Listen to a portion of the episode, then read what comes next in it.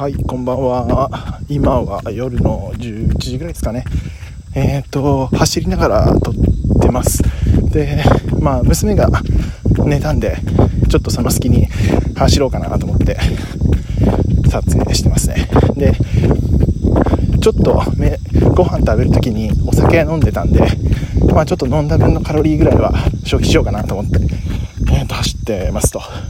で、消費カロリーって大体どんくらいかっていうと、分かりやすく言うと、僕の場合は10キロ走るとちょうど700キロカロリーぐらい消費するんですよ。だから、例えば5キロだったら350だし、みたいな。なんかそういう感じで、まあ、70の、1キロ70キロカロリーなんで、まあ、それかけてあげれば大体、あの、消費カロリーが出るんで、計算しやすいみたいな、そんな感じですね。まあ、あと、あ疲れた。今何キロぐらいだろう？うん、今7キロぐらいなんで、あと3キロぐらい走って終わりって感じですかね。はい、さよなら。